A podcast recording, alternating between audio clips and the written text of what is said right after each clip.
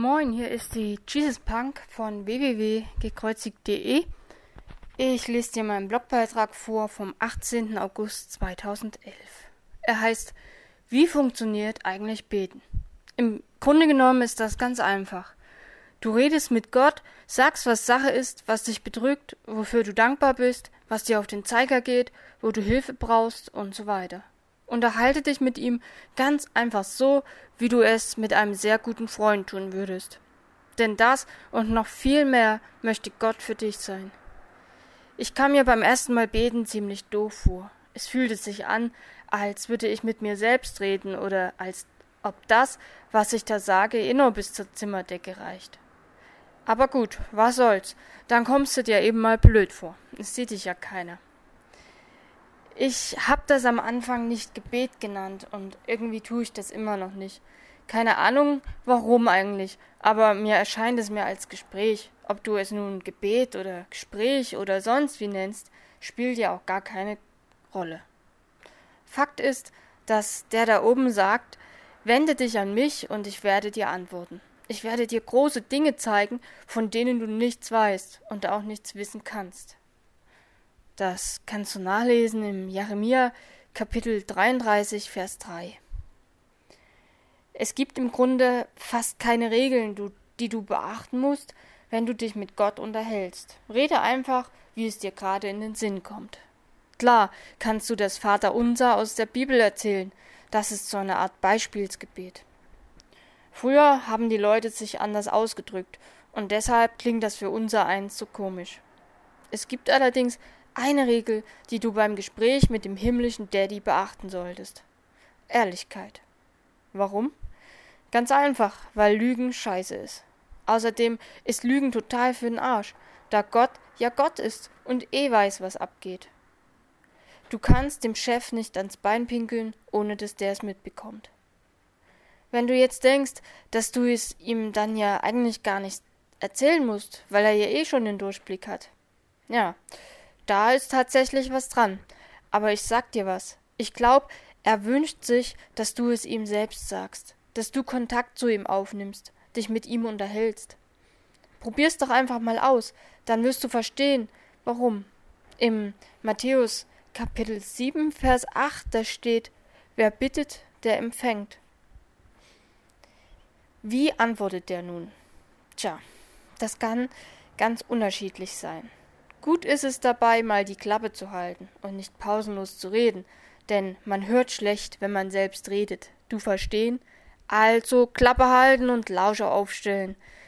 Ich höre Gott oftmals sehr akustisch, so als sitzt er direkt neben mir. Jetzt wird manch einer wahrscheinlich denken, ich bin schizophren oder sowas. Ist mir aber Schnuppe, weil ich weiß, dass er da ist. Ja, die Macht der Einbildung kommt jetzt. Ist mir auch wurscht. Denn selbst wenn es Einbildung wäre, sehr geil, dann hat sich mein Leben dadurch grundlegend geändert. Zum Guten natürlich. Gott kann man auf ganz verschiedene Weise Gott kann auf ganz verschiedene Weise zu dir sprechen. Manchmal sind es Menschen, die zu einem kommen und genau da helfen, wo man gerade Hilfe braucht. Oder es kann eine Bibelstelle sein, die dir neue Power gibt. Es können Gedanken und Ideen sein, die plötzlich in deinen Kopf kommen.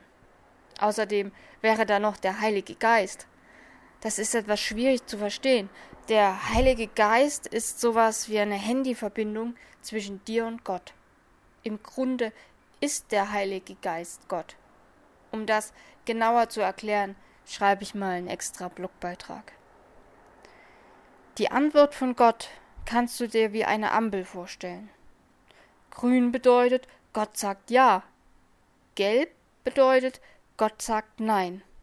Nee, Quatsch. Gelb bedeutet, Gott sagt warte. Und rot bedeutet, Gott sagt nein.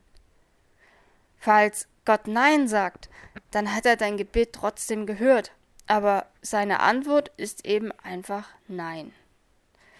Das erinnert mich an ein Huhn. Stell dir mal vor, du wärst ein dummes Huhn.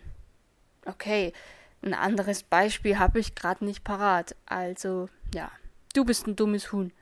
Und so ein Huhn rennt die meiste Zeit seines Lebens am Boden rum. guckt immerzu nach unten, um Körner und Würmer zu finden, die es aufpicken kann. Das Viech sieht also immer nur das, was direkt vor seinen Füßen rumliegt. Gott dagegen ist der Adler, und er fliegt ganz weit oben über allen und hat seine Augen wie einen Feldstecher. Der sieht aus seiner Adlerperspektive viel mehr. Er hat den göttlichen 360-Grad-Blick, wie es Leo Bigger mal ausdrückte. Egal ob rot, grün oder gelb, völlig wurscht, wie Gott reagiert. Es dient dir zum Besten, du Huhn. Verwechsel den Gott aber bitte nicht mit dem Nikolaus. Auch dann bitte nicht, wenn du dir Gott als alten, weisen, sowohl innen als auch außen, Mann vorstellst mit einem langen Bart. Beten funktioniert nicht wie ein Gedicht aufsagen. Von wegen, oh, schön fehlerfrei aufgesagt und immer schön lieb und brav warst du auch. Ja, dann öffne ich meinen dicken Sack und du darfst dir jetzt was aussuchen. Ja, fein wäre das, aber äh, da musst du eher zu Oma gehen als zu Gott. Morgen versuche ich mal zu erklären, warum Gott auch manchmal Nein sagt. Wenn er Ja sagt, fragt er eh nicht, fragt ja eh keiner mehr warum. Und noch ein Tipp für dich. Vielleicht hast du Bock beim Gentest mitzumachen. Den findest du auf www.gen, also G-E-H-N wie gehen, minus test.de. Ich habe das auch verlinkt. Das ist ein Projekt von mir. Bisher liegt der Blog etwas brach, da sich keiner traut mitzumachen. Aber einfach melden und ich belebe die Aktion wieder. Falls du keine Bibel hast und gern eine hättest, einfach melden und ich schenke dir so ein Teil.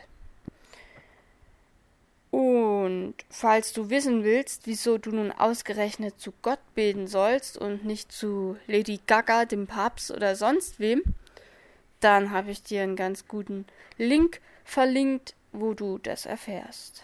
So, genug für heute. Bis zum nächsten Mal und fetten Segen, deine Jesus Punk. PS Vielleicht können mal einige, die schon länger beten, ihre Erfahrungen erzählen, besonders wie das am Anfang war. Kam direkt eine Antwort oder nicht? Was hast du erlebt?